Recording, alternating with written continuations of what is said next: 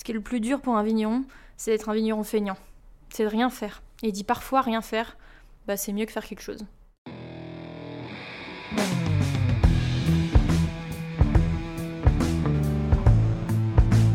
Le vin, le jaja, le pinard, le pif. Il existe une ribambelle de termes pour désigner ce breuvage que nous aimons tant, le jus de raisin fermenté. Et c'est parce que nous l'aimons plus que tout que nous voulons mieux comprendre ce qui fait un bon vin. Cépage, climat et terroir y participent, mais avant tout, il y a la patte des vigneronnes et des vignerons. Je suis Romain. Je suis Florian. Je suis Antoine. Nous sommes trois copains et nous vous emmenons à la rencontre de ces hommes et de ces femmes dans leur domaine pour les interroger sur la magie de leur métier et leur vie au milieu des raisins, des vignes et des barriques. Bienvenue à toutes et à tous dans le bon grain de l'ivresse.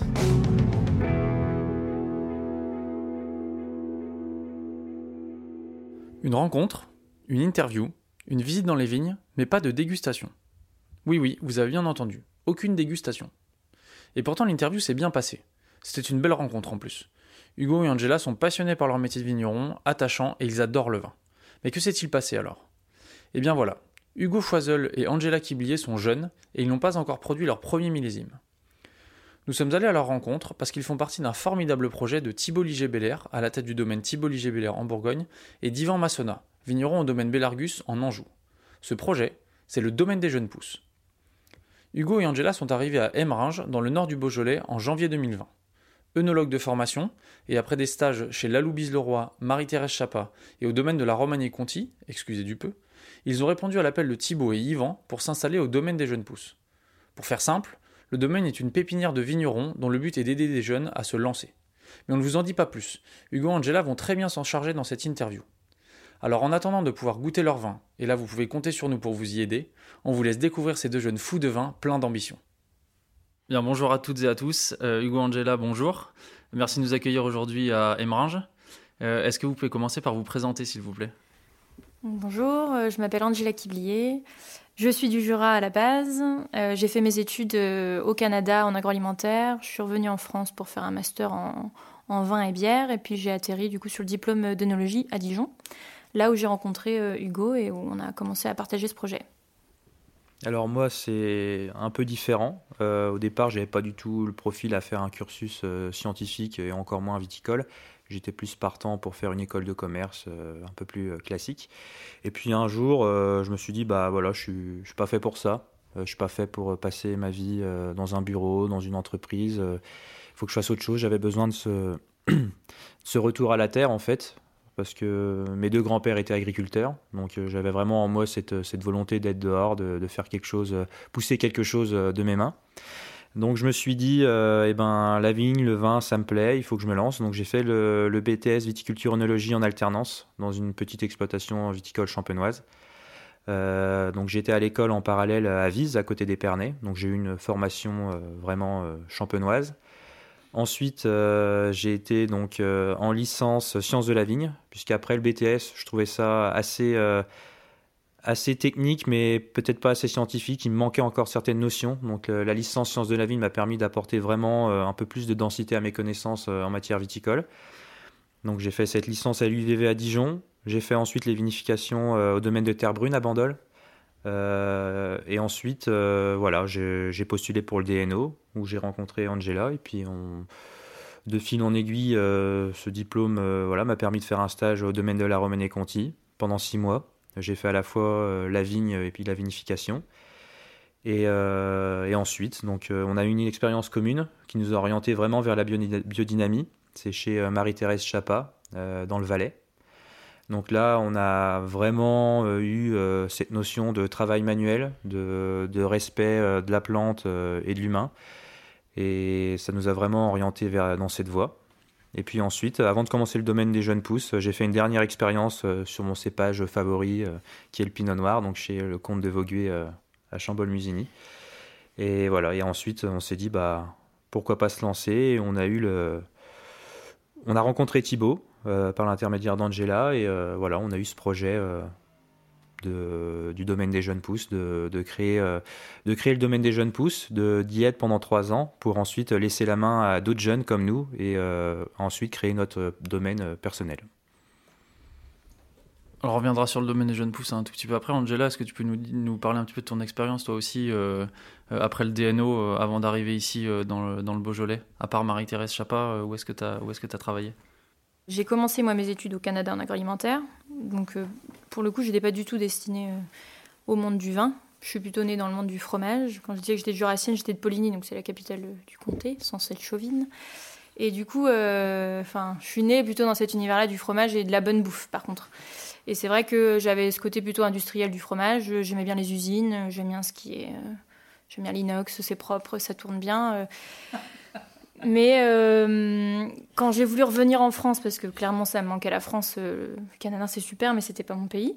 Et en revenant en France par l'intermédiaire du, coup du master, quand je suis revenue, parce que le master était en vin et en bière, il fallait faire un stage dans le vin. Donc je suis passée par Stéphane Tissot dans le Jura, c'est quelqu'un qui vraiment euh, a cette passion du vin et qui arrive à la communiquer. Donc euh, bah, moi, du coup, il m'a un peu contaminée. Donc j'avais cette idée-là qui, trottait un peu dans la tête. Et puis du coup, euh, j'ai intégré le DNO. Comme disait Hugo, c'est là qu'on s'est rencontrés. Et pendant le DNO, moi, pour les stages, du coup, je suis passée par la Loubise le Roi, donc à Vaune-Romanée, au même moment où Hugo était à la Romanée-Conti. Donc c'était sympa parce qu'on a vraiment pu échanger sur différentes techniques culturelles, en fait, sur des parcelles qui étaient vraiment très très proches. Et puis après, j'ai changé complètement d'échelle de production. Je suis allée euh, aux Hospices de Beaune euh, avec Ludivine Griveaux, du coup la régisseuse. Et donc là, on rentre dans, un tout autre univers. Hein. C'est 60 euh, hectares, c'est des tâcherons qui ont chacun 2,3 à peu près ouais, 2,3 hectares à la tâche. Donc c'est très peu, on va dire, à la tâche pour la Bourgogne. Donc, et ils ont une, ils ont une réactivité par rapport au traitement, par rapport à quand il faut effeuiller, quand il faut tailler. ils sont très très rapides parce qu'ils sont énormément pour la surface. Et du coup, c'est complètement un autre monde. Et là, par contre, c'est l'artillerie lourde. C'est quand même, euh, il faut gérer 60 hectares rapidement et il faut produire des vins qui sont prêts rapidement et bons pour la vente aux enchères, qui est du coup le troisième euh, jeudi, non, dimanche, samedi, troisième week-end du mois de novembre. Et donc, il, faut être prêt après, même au niveau de tout ce qui est communication. Euh. et, ça, c'était un gros, gros challenge. Et enfin, on a trouvé ça hyper intéressant. On a fini nos études et c'est vrai que Marie-Thérèse Chapa, je suis d'accord avec Hugo, ça nous a ouvert un, tout nouveau monde euh, et ça nous a encore plus euh, euh, ancré et ça nous a rendu on dit, encore plus passionnés sur la biodynamie, le style de vin qu'il faut faire et puis s'adapter à son environnement. C'est-à-dire que bah, Marie-Thérèse, elle vient du Valais, elle a eu ses collines, ses montagnes. C'est clairement pas le meilleur endroit pour, fin, l'endroit le plus facile pour faire du vin mais assez adaptée. Elle a créé des terrasses pendant plus de 30 ans. Elle a fait faire des murs à ses employés et elle a mis la main à la pâte et elle a créé ces terrasses-là pour euh, s'adapter et, gérer euh, ces 12 cépages euh, sur 300 mètres d'altitude différente. Quoi. Donc quand tu arrives dans le Beaujolais et que tu vois des petites montagnes qui ont 100-150 mètres de dénivelé différents, pourquoi pas? Et puis il y, a tout à faire, il y a tout à adapter. Donc nous, pour l'instant, on est sur du plat, mais peut-être que dans trois ans, on sera sur des petites montagnes. Donc vous nous l'avez déjà dit, là on est au domaine des jeunes pousses, qui n'est pas exactement votre, euh, votre domaine. Est-ce que vous pouvez nous expliquer euh, bah, pourquoi, ce, pourquoi je dis ça, pourquoi est-ce que c'est pas exactement votre domaine et comment est-ce que vous vous êtes retrouvé ici? Le domaine des jeunes pousses, c'est né euh, de l'initiative de Thibault Léger-Belair et de Yvan Massona. Donc c'est deux amis qui se connaissent depuis à peu près quelques, enfin, depuis quelques décennies. Et donc euh, c'est Thibaut qui est né avec cette idée-là. Euh, il le dit souvent, il est né avec une cuillère d'or dans la bouche. Thibaut qui est vigneron à Nuit-Saint-Georges et Yvan Massona qui est depuis peu, enfin en tout cas qui a repris les vignes de Jopiton dans le, il y a quelques années dans le en, en domaine de Bellargus dans la Loire et qui vient de sortir son premier millésime au début de l'année. Exactement. Donc on est bien entouré par ces deux euh, jeunes euh, vignerons, on va dire. Euh, et donc Thibaut avait pour objectif, quand il s'est installé en 2008, si je dis pas de bêtises, à Moulin-Avant. Donc son but c'était vraiment de s'implanter à Moulin-Avant. Et puis pendant l'achat de certaines parcelles, il a eu accès à des parcelles de Beaujolais Village et un cru aussi en Chénin. Et du coup, pendant cet achat-là, lui s'est dit bah moi je voudrais rester sur Moulin-Avant. mais ces vignes-là que j'ai maintenant pourraient rendre service ou pourraient être un superbe outil d'apprentissage pour des jeunes. Il a parlé de ce projet de peut-être mettre à disposition ces hectares-là des jeunes à Yvan Massona, qui bien sûr a adoré l'idée. Et donc ils se sont lancés dans la création du domaine des jeunes pousses. Donc ça, c'était à peu près en 2015. Et donc nous, bah, fin 2019, euh, on nous a proposé euh, ce domaine. Donc c'est 5 euh, hectares 26, dont 4 hectares, du coup 8 en Beaujolais Village sur la commune d'Emeringes. Donc là où est le domaine, la cuverie et notre maison d'habitation. Et un demi-hectare à peu près en Chéna. Et oui, le domaine des jeunes pousses, en fait, nous, nous permet euh, d'avoir un, cadre professionnel pendant trois ans, euh, pour lequel on est autonome sur une grande partie des décisions. Alors, on a toujours Thibaut en, garde-fou, euh, qui nous permet de nous dire un jour, bah non, non, les gars, vous vous plantez ou quoi, mais sinon, au quotidien, on est autonome sur la, la priorité de faire telle ou telle chose. Ça nous permet vraiment de, de, nous mettre la main à la pâte de... Pour être plus précis, mm. c'est une vraie pépinière. Vous avez les vignes qui sont mises à disposition, un chai euh, avec, euh, avec euh, du matériel. Et l'idée, en gros, c'est que pendant ces trois années, vous, vous ayez un support de la part de vignerons comment, qui ont de l'expérience pour la conduite de la vigne et la vinification. Mm. Et vous, ça vous permet, si j'ai bien compris, de vous faire une clientèle et de, de, de commencer à, à, vous lancer, à faire vos preuves pour avoir une expérience et quelque chose de, solide à présenter à des investisseurs ou à des banques par la suite, c'est ça, ça permet de se faire connaître et euh, voilà, d'arriver un jour euh, euh, devant la banque avec déjà un, passé derrière nous et une base de données, voilà, des, un peu plus de, poids et pour pouvoir ensuite voler de nos propres ailes. Quoi. Donc le but aussi dans ces trois ans, c'est de trouver nos successeurs, un ou une jeune ou des jeunes qui sont euh, autant motivés que nous et qui sont prêts un peu à perpétuer la, ce qu'on espère faire une tradition, perpétuer la, tradition des jeunes pousses et euh, continuer, euh, continuer ce projet, quoi, ce beau projet. Il y a deux choses importantes. Il y a que quand on te donne un, enfin, on nous le donne pas, on nous lègue, on va dire, cet héritage-là, un domaine où tu dois tout faire de, A à Z. Ce que Romain t'a bien dit, on fait la vigne, on fait le vin comme on le sent. Et on pas dire qu'on le vend à qui veut, mais on, le vend euh, à des gens qui nous comprennent aussi et qui sont euh, investis dans ce projet-là. Donc ça, c'est une expérience énorme sur trois ans. Euh, on est sorti de l'école, on avait 25 ans, on nous donne tout d'un coup cet outil-là, et bah vous devez tout faire vous-même. Alors oui, comme il dit, on a des garde-fous, on a des gens qui nous guident, et heureusement, parce qu'on a besoin de ces gens-là. Mais c'est là, ça fait quoi? Ça fait quatre, enfin plus, ça, ça fait six mois qu'on est ici, et on n'aurait jamais autant appris chez quelqu'un d'autre en tant qu'employé. Alors c'est un challenge, mais, euh, c'est génial. Euh, au-delà des bouteilles qu'on vend, on vendra aussi, euh, dans quelques mois, on vend un projet, on vend un concept, on vend une idée. Cette idée de, domaine des jeunes pousses, c'est vraiment vendre, offrir la possibilité, la possibilité pardon, à d'autres, d'autres jeunes de s'installer. Donc voilà, on ne fait pas ça pour un enrichissement personnel, c'est plus voilà, développer, développer un concept. Très humble comme. Non, mais c'est vrai. Euh, on voulait gagner de la. C'est vrai.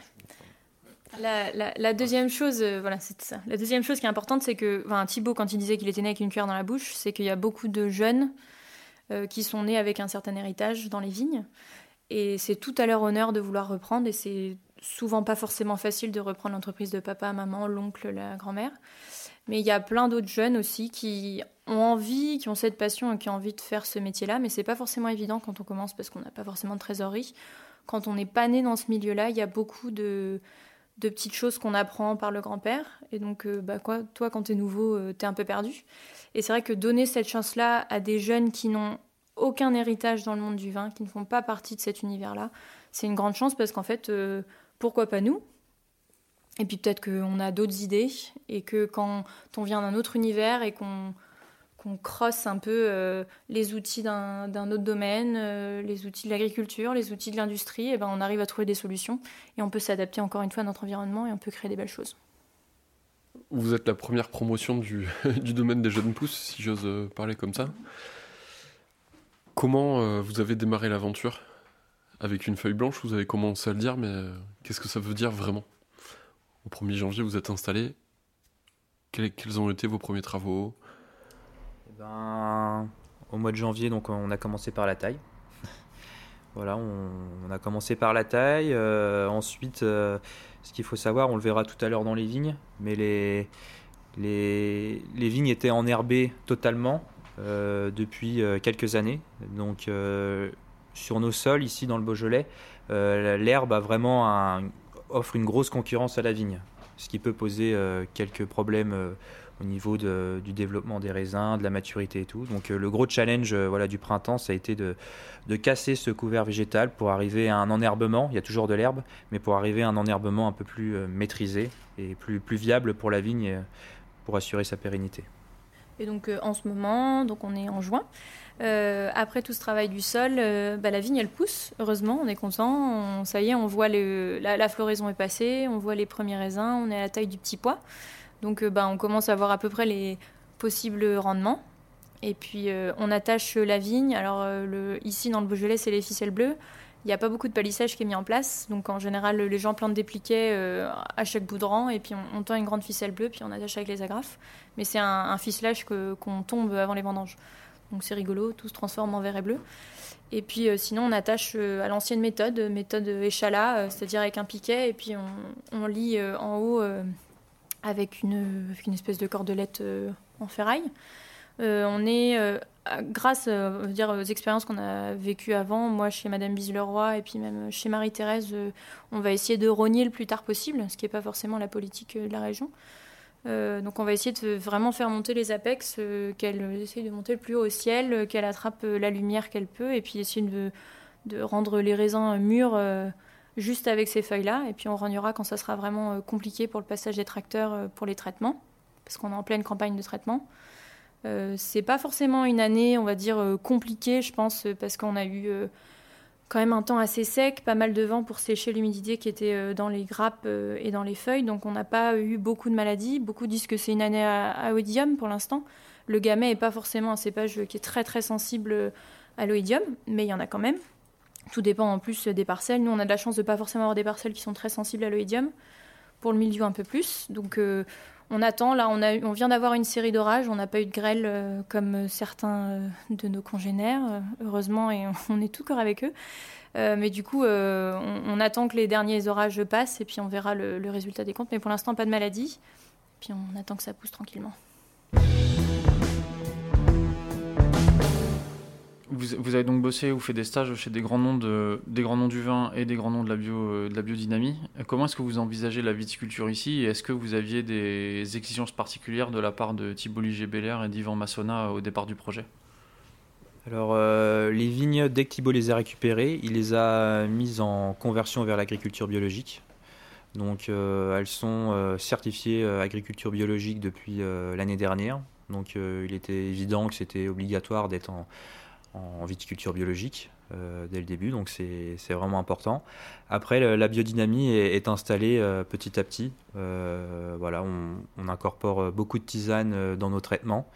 on, va, on est prochainement sur l'achat d'un dynamiseur qui nous permettra de faire un, un, nombre de préparats plus important. Mais pour nous, c'était vraiment indissociable de notre euh, projet. On ne se serait pas vu faire le même projet euh, dans, une dans une réflexion euh, non biologique. Voilà, pour nous, c'était vraiment l'essentiel. C'est notre philosophie et c'est notre, notre façon de vivre aussi au quotidien sur beaucoup d'autres beaucoup d'autres sujets. On nous avait demandé du coup absolument d'être en agriculture biologique, ça c'était sans problème. La biodynamie, ça en faisait partie aussi du package, c'était quelque chose qu'il faut mettre en place et qu'il faut continuer.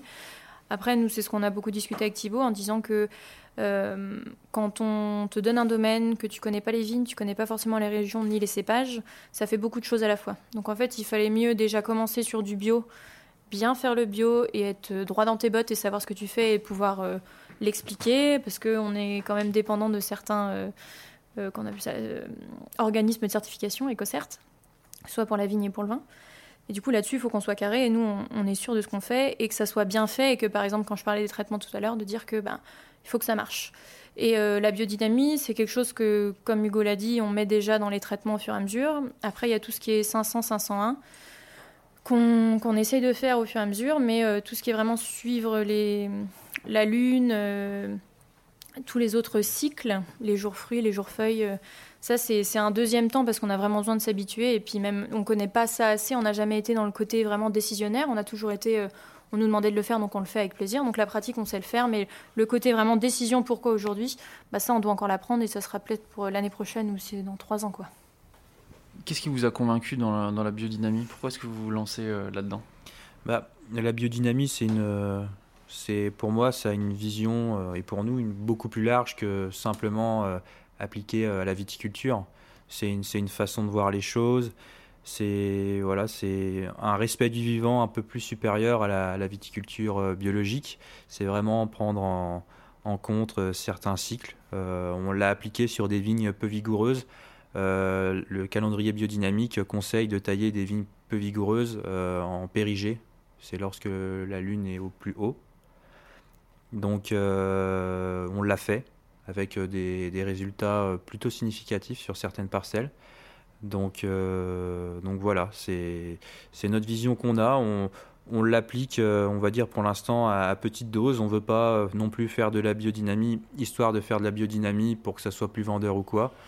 voilà, on fait, on des choses qui nous paraissent concrètes et dans lesquelles on se sent bien à les faire, notamment les, tisanes d'osier, les tisanes de prêle. Euh, qu'on fait euh, pour nos traitements. Euh, c'est vraiment c'est quelque chose d'agréable et on est content d'aller traiter, même si c'est pas une tâche forcément très facile. C'est, on est content de le faire, donc voilà. Pour nous, si on est content de le faire, le travail sera forcément mieux fait. Tu parlais que c'était une philosophie qui dépassait un peu le cadre du vin. Est-ce que tu peux préciser ce que tu entends par là? Bah, ça, ça, peut être aussi une gestion de l'humain. Enfin, on parle de biodynamie, euh, de, respect de la plante et tout, mais il faut pas oublier aussi les, gens qui travaillent, euh, qui travaillent dans la vigne et euh, pour lesquels bah, ils méritent autant de respect qu'une plante. Quoi. Donc pour moi, voilà, c'est la biodynamie, c'est ça, c'est aussi appliquer certains concepts à l'être humain. Voilà, ça peut paraître un peu ésotérique et tout, mais pour moi, c'est comme ça que je le vois. Donc, sachant qu'on travaille en couple, c'est important de prendre soin de l'humain parce que Sinon, euh, ça, va, ça, va, ça va faire drôle. Hein. Il est très patient avec moi. Non, on a vécu, en fait, je pense tous les deux, pas les mêmes expériences, mais on a vécu tous les deux des expériences où les vins étaient très bons, à la vigne tout se passait très très bien, mais au sein des équipes c'était pas forcément exceptionnel et euh, ce côté humain était parfois trop oublié.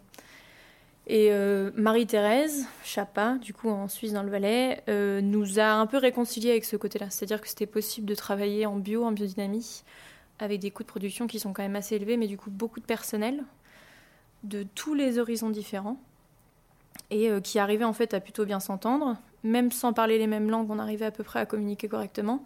Et puis à la fin de la journée, on est encore une fois ce qu'il disait, on était heureux de faire notre travail.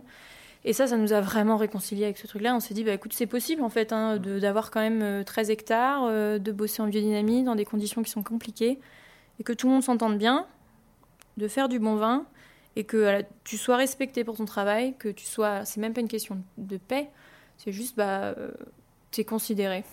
Tu es bien considéré par ton patron, et c'est une question de respect, et lui, il est, il est content que tu sois là pour travailler, et toi, tu es content de travailler pour lui. Et c'est vers un but commun. C'est-à-dire bah, euh, qu'une plante grandisse et qu'elle donne le meilleur qu'elle puisse et qu'on puisse, nous, après, le transformer euh, le meilleur vin possible et que les gens le boivent et qu'ils soient contents. Et c'est tout le monde est content à tous les stades et, c'est le but. C'est un cheminement qui part de la terre jusqu'à la... jusqu'au verre, finalement. Oui, complètement.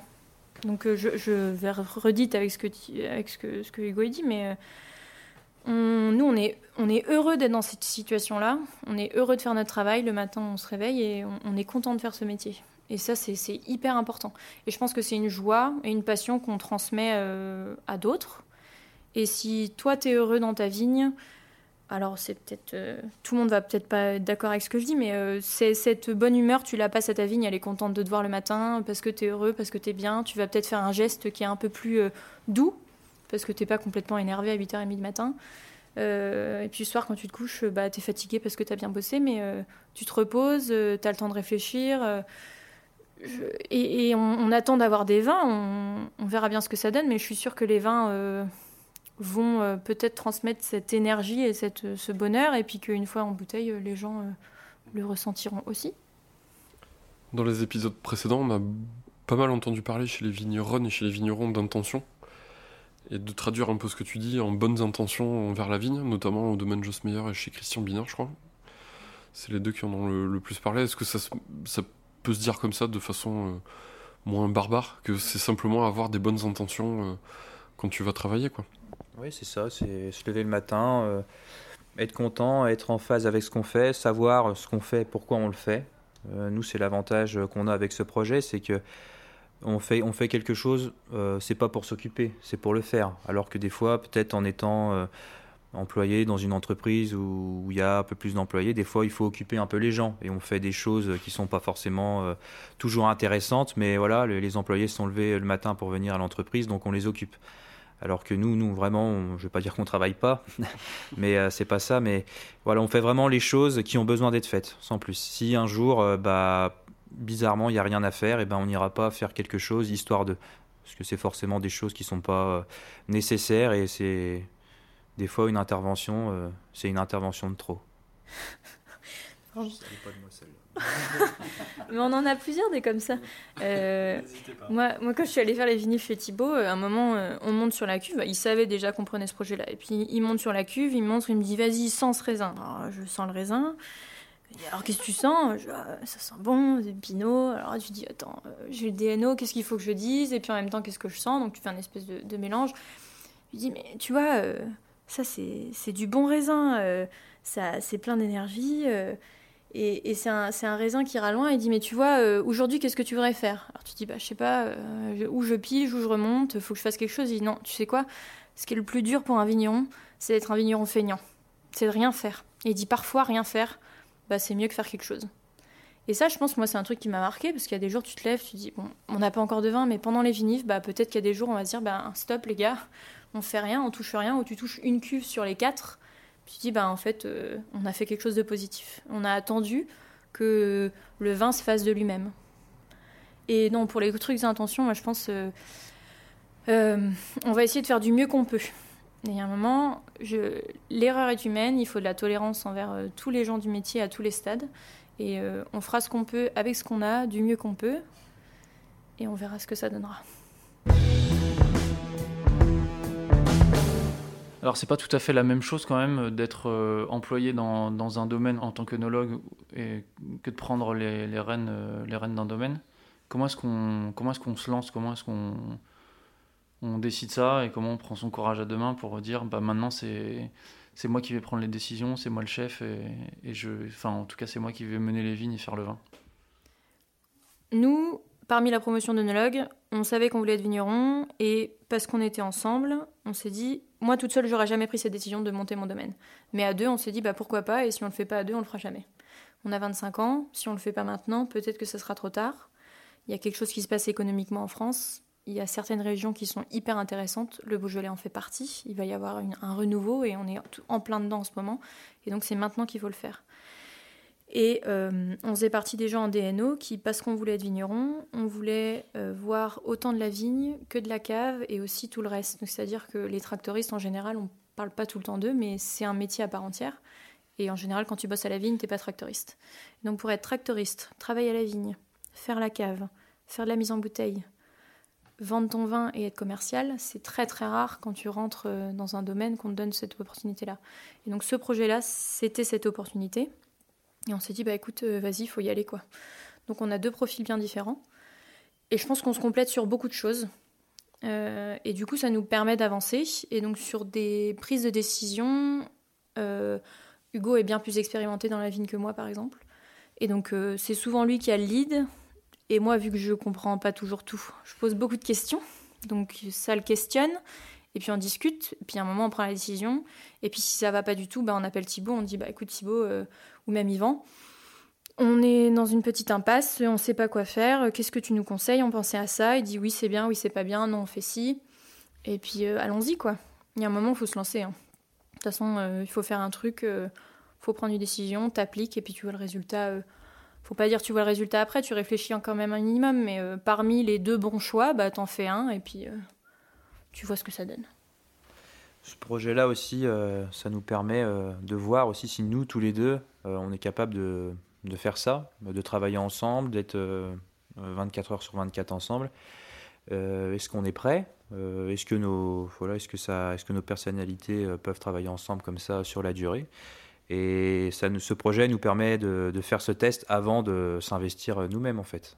Il faut, ça fait un peu cavalier de dire ça, mais c'est vrai, ça nous permet de voir. Et bon, si au bout de trois ans, on se dit bah c'est pas possible, bah en fait on pourra retourner dans le dans le circuit euh, du salariat normal. Euh, mais bon, jusqu'ici tout va bien, jusqu'ici tout se passe bien. Donc je pense qu'il y avait vraiment des problèmes, on les aurait déjà vus au bout de déjà de quelques mois, sachant que c'est des mois pas évidents puisque on démarre, il y a les travaux, on n'a pas forcément tout le matos, il faut aller en chercher à gauche, à droite et tout. C'est pas toujours des journées très simples, mais voilà, ça, tient, ça, ça marche et comme le disait Angela, il y a une bonne, euh, une bonne alchimie et puis ça se complète bien. Donc on est en phase avec ce qu'on fait et on est content. Je me sens plus à l'aise du coup à poser la question. Euh, c'est déjà une belle expérience et une sacrée aventure d'être couple à la ville.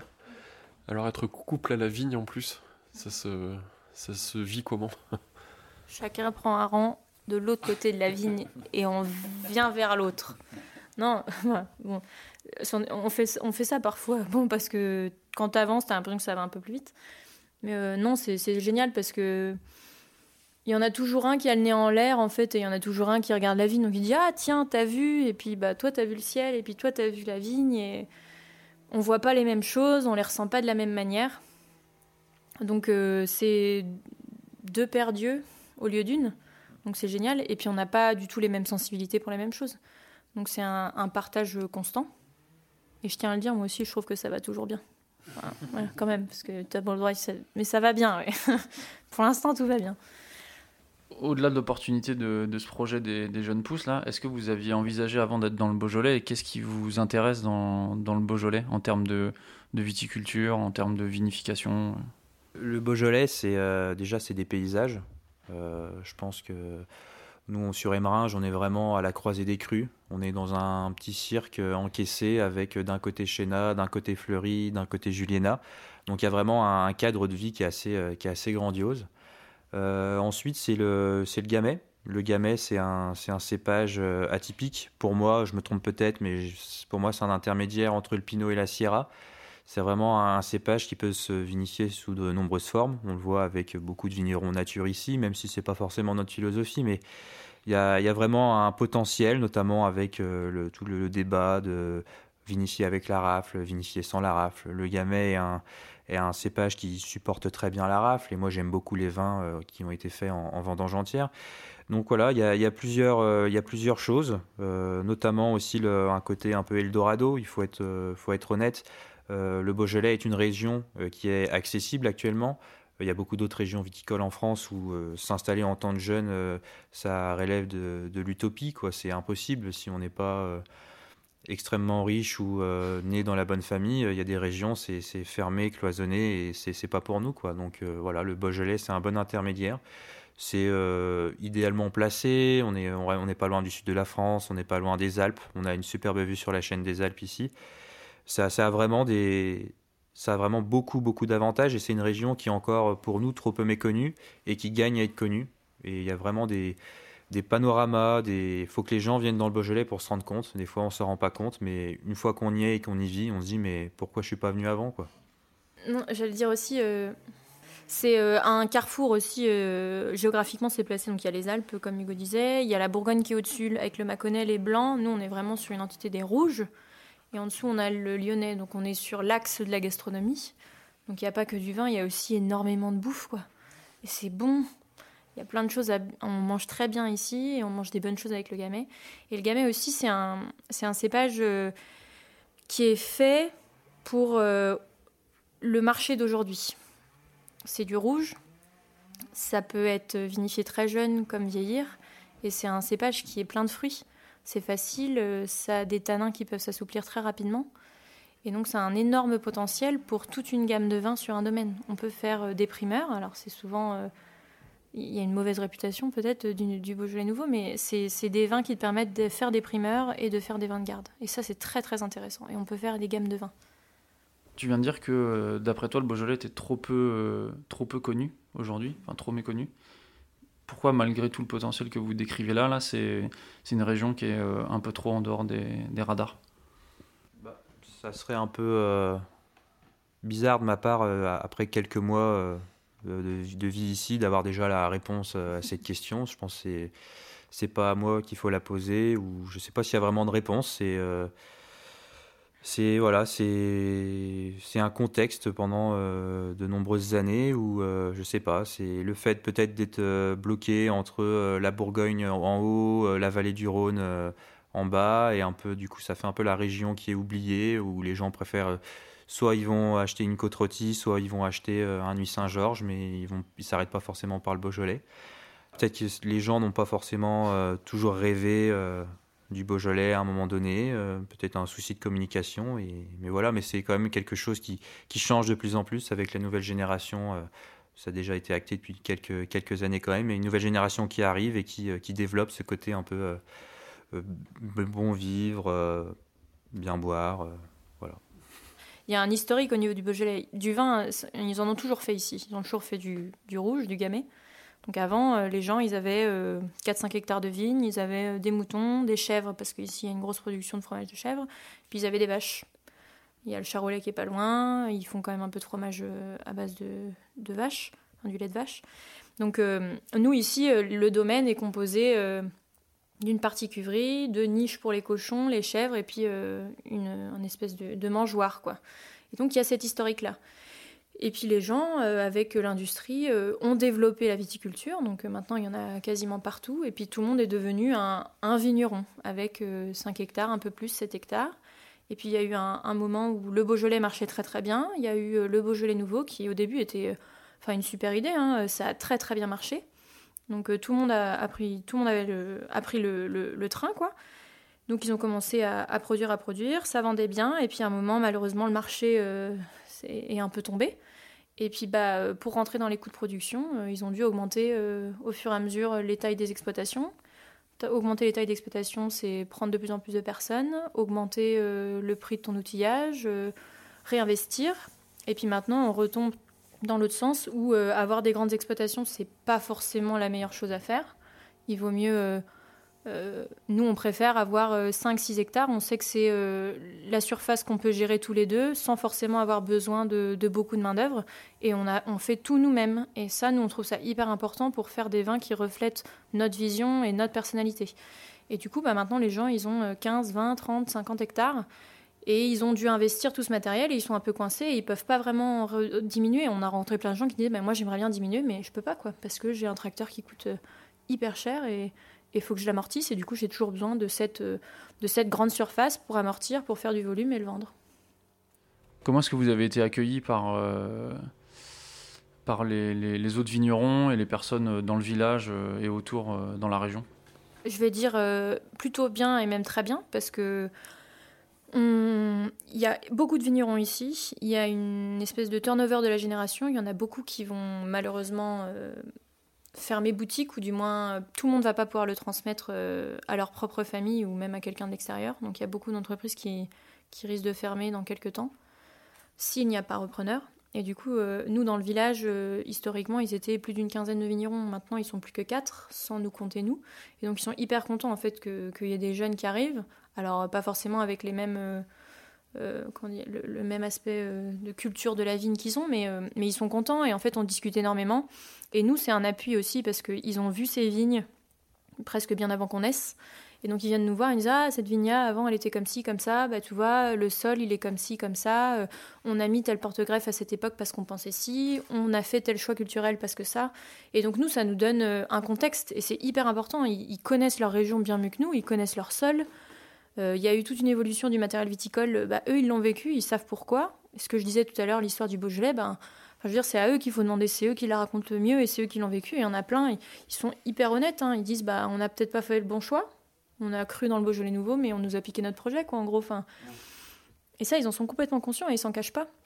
Mais ils disent, maintenant, j'ai 60 ans, je euh, je vais pas tout changer, quoi. Et ils sont tristes de pas forcément avoir un fille, une fils, euh, une fille, un fils qui reprend. Euh, et ils ont envie de transmettre. Pour la majorité, ils, sont vraiment, ils ont vraiment envie de transmettre. Et il y en a beaucoup qui comprennent pourquoi on est en bio. Eux le feraient pas, parce que ça colle pas à leur méthode de production, mais ils peuvent comprendre. Et ils sont là pour nous aider. Et ils nous prêtent du matériel, ils nous donnent des conseils. Là, tu, disais euh, beaucoup parler avec les vignerons euh, du coin, qui sont quand même plus proches visiblement de terminer leur carrière plutôt que de la débuter comme vous. Comment ils voient euh, la, région du Beaujolais euh, demain, s'ils ont une idée? Il y en a beaucoup qui voient, qui, ce que je disais, qui comprennent euh, la transition vers le bio. Et il y en a beaucoup qui pensent que c'est le futur. Et on est d'accord avec ça. On en a rencontré plusieurs. Ils disent bah, Moi, si mon fils il, avait repris, bah, je transformerais, parce que je prends ma retraite dans 5 ans, je transformerais au fur et à mesure mon exploitation dans le bio. Et il y en a beaucoup qui sont dans cette, euh, dans cette optique-là. Mais c'est ce que je disais, à 60 ans, euh, bah, il dit J'ai plus que 2 ans. euh, c'est beaucoup d'investissement pour en fait pas grand chose. Donc il, laisse ça à faire au prochain. Et ce que je disais, c'est que toi, quand tu prends en bio, bah, tu vas pas prendre 40 hectares d'un coup. Quand tu te lances, c'est pas possible, c'est beaucoup trop à faire. Donc tu prends petit à petit. Donc on sait pas, on verra bien ce qui se passera, mais il y aura peut-être certains domaines qu'il faudra couper en plusieurs, en plusieurs lots pour que les jeunes puissent reprendre au fur et à mesure et puis qu'on transforme tout ça. Mais, mais ils- ils- je peux pas dire, ils, ils accueillent à bras ouverts presque le bio. Ils- eux ne le feraient pas, mais ils t'encouragent à le faire. Et ça, c'est déjà bien. Plutôt que de, de te décourager, c'est c'est un grand pas déjà. Il y a eu le Beaujolais nouveau qui a mis euh, une lumière assez forte sur, euh, sur la région. On peut débattre de la qualité du, Beau- du Beaujolais nouveau. Sur cet aspect promotion aussi de la région, tu parlais tout à l'heure, Hugo, qu'il y avait peut-être des manques à ce niveau-là.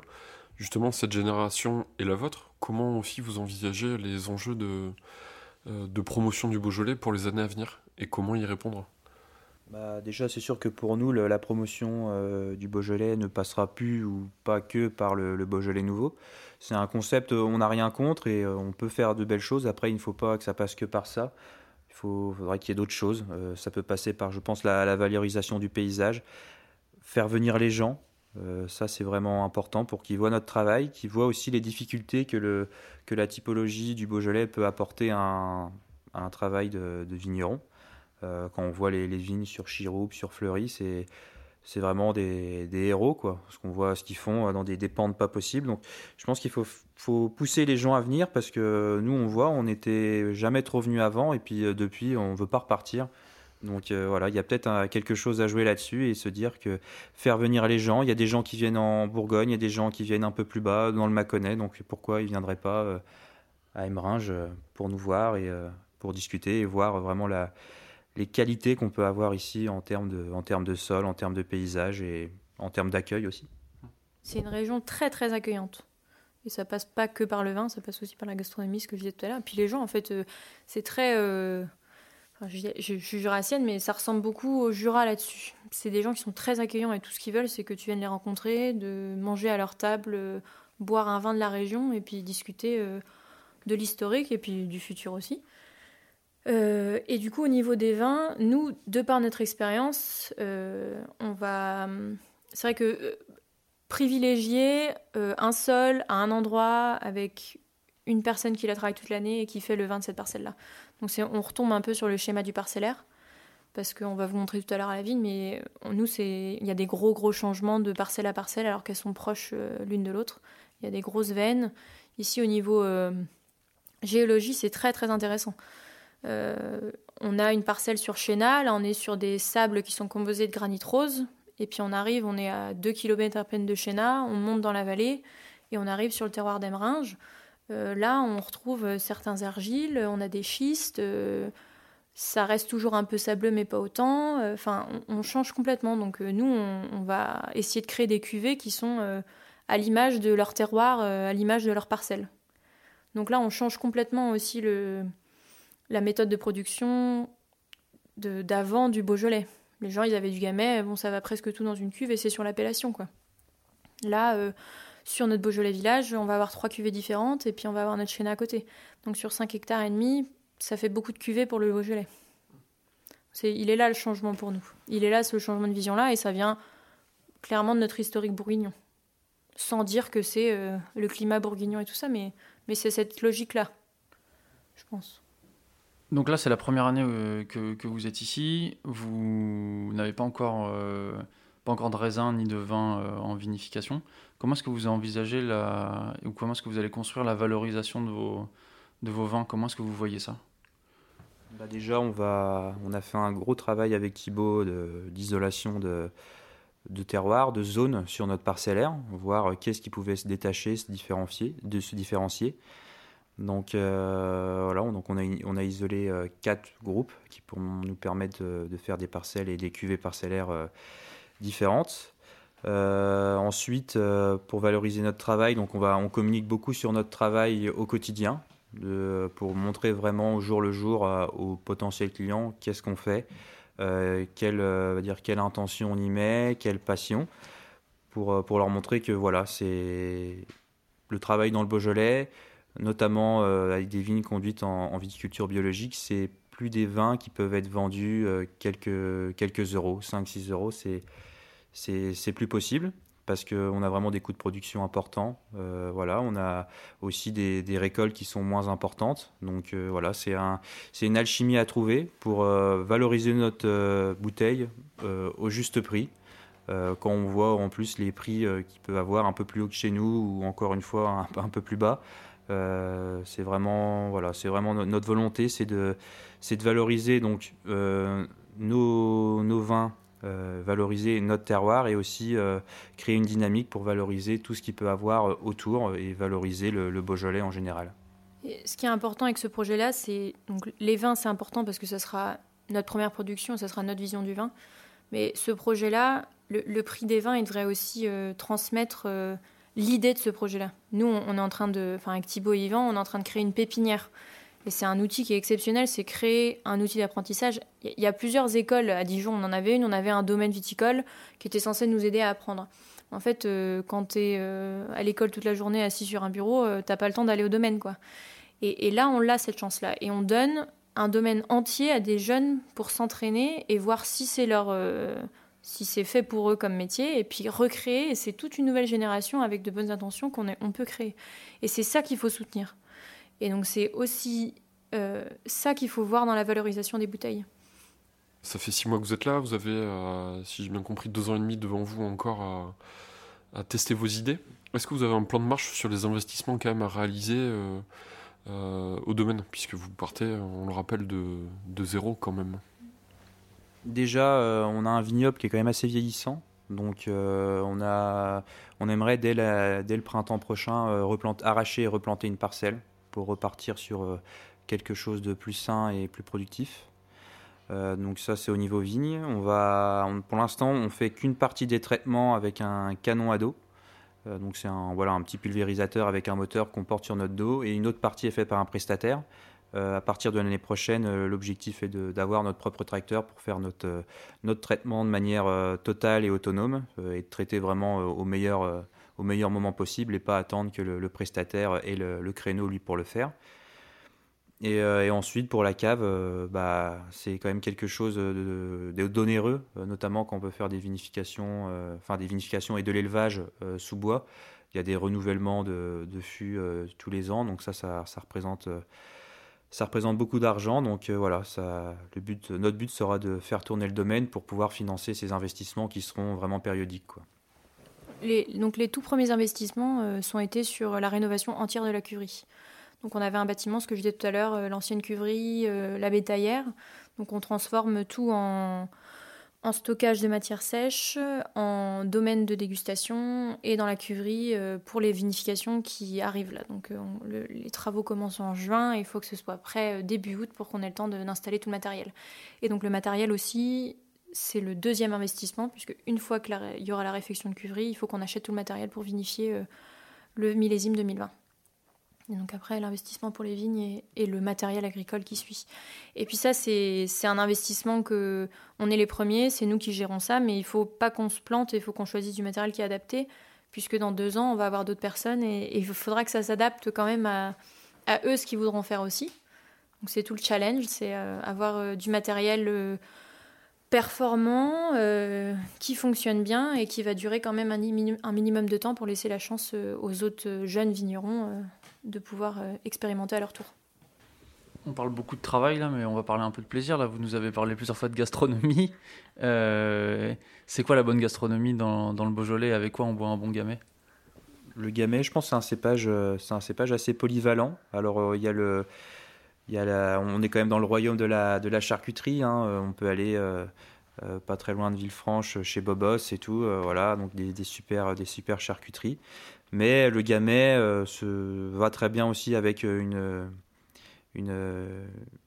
cuisine beaucoup plus fine, comme on peut avoir à Avena, au restaurant chez Emma chez un couple de jeunes très sympas, euh, voilà, qui viennent de monter leur restaurant. Donc euh, voilà, j'ai pas de j'ai pas de réponse toute faite. Je pense que c'est aussi euh, à, tout à chacun de de voilà de d'ouvrir une bouteille de gamay sur le, le repas qu'il trouve intéressant d'ouvrir. Ici, en général, on dit ouais, tu viens boire un coup, on va se faire un petit machon.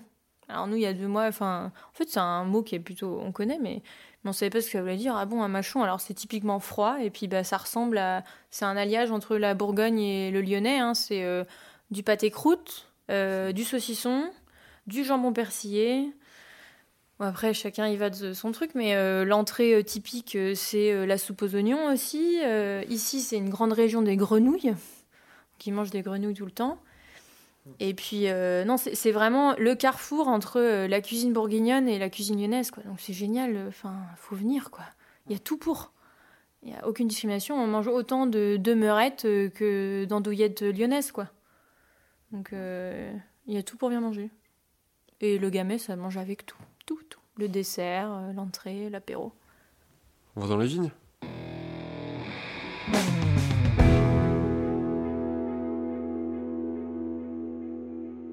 Alors là, on va dans notre parcelle euh, sur, le, sur le plateau des Meringes, euh, qu'on appelle euh, tout bêtement les fils, parce que c'est la, seule parcelle qu'on a qui est, qui est palissée.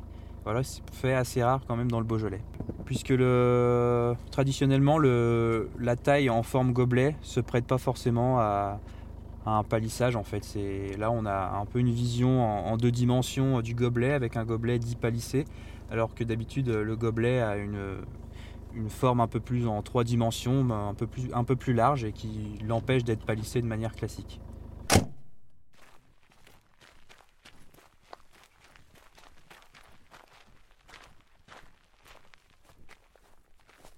Donc là, euh, on est, ce que disait Hugo tout à l'heure, on est sur la parcelle des fils. On est sur une parcelle qui fait un peu moins d'un hectare, on est sur 90 arts. C'est la seule qui a été palissée. Donc euh, avant, en fait, euh, la personne qui a mis ça en place, c'est quelqu'un du village. Et donc ils avaient planté en vue de passer la machine à vendanger. Et donc nous on récupère cette parcelle-là, ce qui est très pratique pour l'apprentissage parce qu'on est sur une parcelle qui est entièrement plate. En plus avec des gros, ils appellent ça des chantres ici, c'est le tour de parcelle, ce qui te permet de faire tes demi-tours avec ton tracteur. C'est quand même vachement bien quand tu as au moins 2-3 mètres parce que t'es pas à faire ton demi-tour sur la route. Quand t'es pas sûr sûr, t'es content qu'il n'y ait pas une voiture qui arrive. Et du coup, euh, ça nous permet vraiment. C'est la parcelle d'apprentissage sur laquelle, quand on essaye un tracteur, on essaie des outils, on, vient sur celle-ci et on fait nos premiers rangs là-dessus. Et en plus, il s'avère que c'est une des parcelles qui est plantée. Euh, en fait, c'est un ancien champ, donc il y a énormément d'herbe. Et c'est une parcelle sur laquelle l'herbe a fait pas du mal, mais a quand même. C'est là où on voyait l'impact de l'herbe en, termes de concurrence avec la vigne. Donc les premiers coups de charrue qu'on a mis, on a passé des disques, euh, ça s'appelle des cover crops, des disques en fait qui permettent de retourner la terre un peu en surface et qui euh, du coup arrachent l'herbe et les racines de surface. Donc ça a permis d'espèce de faire un, tout petit labour de surface et qui nous a permis de, d'enlever l'herbe. Quand on a récupéré cette vigne, en fait, euh, elle était vraiment enherbée euh, comme, comme un pré, quoi. Donc ça a été vraiment un gros gros challenge au début pour nous de vraiment trouver les bons outils et trouver le, voilà, la, bonne, la bonne synergie entre les outils de travail dans le rang et les outils du travail sous le rang pour pouvoir retirer euh, donc de l'herbe au maximum. Euh, là, c'est notre premier passage et euh, voilà, on va faire un deuxième passage d'ici une dizaine de jours.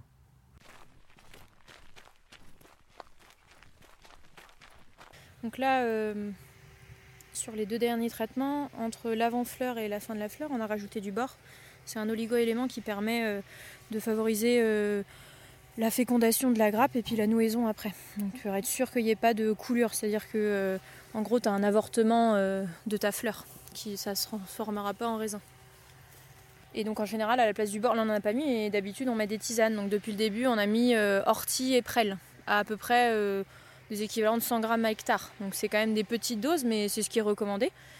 C'est vraiment un but, euh, j'aime pas ce mot-là, mais euh, tout le monde le dit, homéopathique.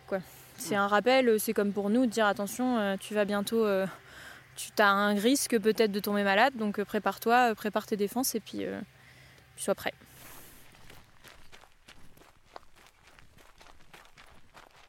Alors là, on est vraiment sur le plateau des Meringes. Donc euh, on a la vue donc, sur les, vignes euh, de l'appellation Chéna.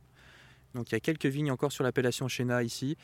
Ensuite, on a quelques hameaux. On a les vignes de l'appellation Fleury euh, donnant sur Emeringes qui sont là-bas.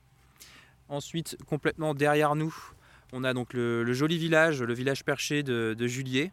Donc c'est en appellation à la fois Beaujolais village et Juliena, puisqu'ensuite la grosse colline c'est l'appellation Juliena et tout le village qu'on voit en contrebas c'est le village de, Juliena, donc euh, le village euh, très très connu du Beaujolais, c'est le cru euh, le plus au nord du Beaujolais avec Saint-Amour, qui est à peu près sur la même ligne. Donc c'est un, moi je trouve que c'est un lieu vraiment la parcelle des fils où on se sent bien et on a vraiment une vue à, à 360 sur ce qui est vraiment un- sur ce qui est vraiment un paysage typique du Beaujolais. C'est-à-dire euh, voilà, à la fois de la forêt, des toutes petites zones de plaine et puis euh, des vallons. Euh, des vallons sur lesquels on a de la forêt au sommet. Du coup, vraiment, au niveau géographie, si on était au point zéro, c'est est au sud, Juliena est au nord, Julier, qui fait quand même toujours partie de la commune de Juliena, est plein ouest. Et donc en face de nous, on a une colline. Si cette colline n'était pas là, on verrait le village de Chéna. Et sur le village de Chéna, il y a moitié de l'appellation du cru Moulin avant et l'appellation du cru Chéna. Et on verrait les Alpes. En fait, on a une colline qui nous cache la vue mais elle est très belle et il y a beaucoup d'arbres et plein de biodiversité. Et historiquement, euh, il y avait beaucoup, beaucoup de vignes et il y en a du coup de moins en moins. Donc au niveau de aussi la géographie, en reparlant des vignes, ce qui est, assez euh, surprenant, donc Emeringes c'est quand même un terroir qui est, reconnu au niveau des Beaujolais villages et c'est compréhensible parce qu'on est un espèce de, centre entre donc l'appellation Juliena, l'appellation Chéna, l'appellation Fleury. Si on veut pousser vraiment le bouchon, on a l'appellation Chirouble. Donc c'est quand même quatre crues et au centre il y a Emeringes avec ses Beaujolais villages. Donc à un moment on se dit bah c'est pas possible. Alors peut-être qu'on n'est pas euh, forcément euh, à l'image d'un cru, mais si tu fais bien ton boulot et que tu es investi, ben tu es sur des Beaujolais villages de haute qualité. On n'est pas euh, sur euh, de la vigne basique quoi. Il y a tout pour bien faire ici. Il n'y a plus qu'à. Est-ce qu'on est en altitude ici, même si on est sur un plateau? Enfin oui, on est à 350 euh, mètres d'altitude. Alors ça a un impact plus ou moins, mais c'est vrai que par rapport à Romanèche qui est entre 50 et 100 mètres d'altitude en moins, on a presque une semaine de retard au niveau de la maturité. Donc euh, l'année dernière, euh, en vendangeant avec Thibaut sur son domaine du Beaujolais, euh, on a commencé par ces 10 hectares de moulin à vent et une semaine après, on s'est retrouvé ici à vendanger et on était sur les mêmes degrés d'alcool et de maturité. Donc ça nous permet, même pour nous, par rapport à Thibaut, par rapport à toute la communication entre les deux domaines, le domaine des Pierros, parce qu'on communique énormément avec eux quand même, il y a deux jeunes là-bas qui s'en occupent, euh, ça nous permet euh, d'avoir euh, une semaine un peu de décalage, c'est rassurant, et puis au niveau des traitements, on se suit quoi. C'est un gros avantage pour nous.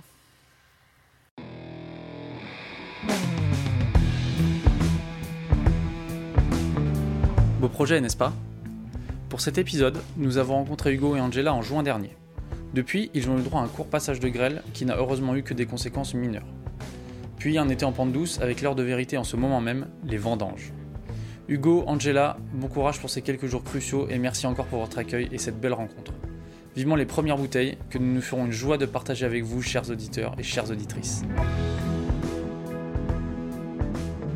Ça vous a plu? On l'espère. Maintenant, si vous voulez nous soutenir, parlez-en autour de vous et mettez-nous 5 étoiles et un commentaire sur votre appli de podcast préféré. À la réalisation aujourd'hui, Florian Nunez, Antoine Sica et moi-même, Romain Becker. Au mixage, Emmanuel Nappet.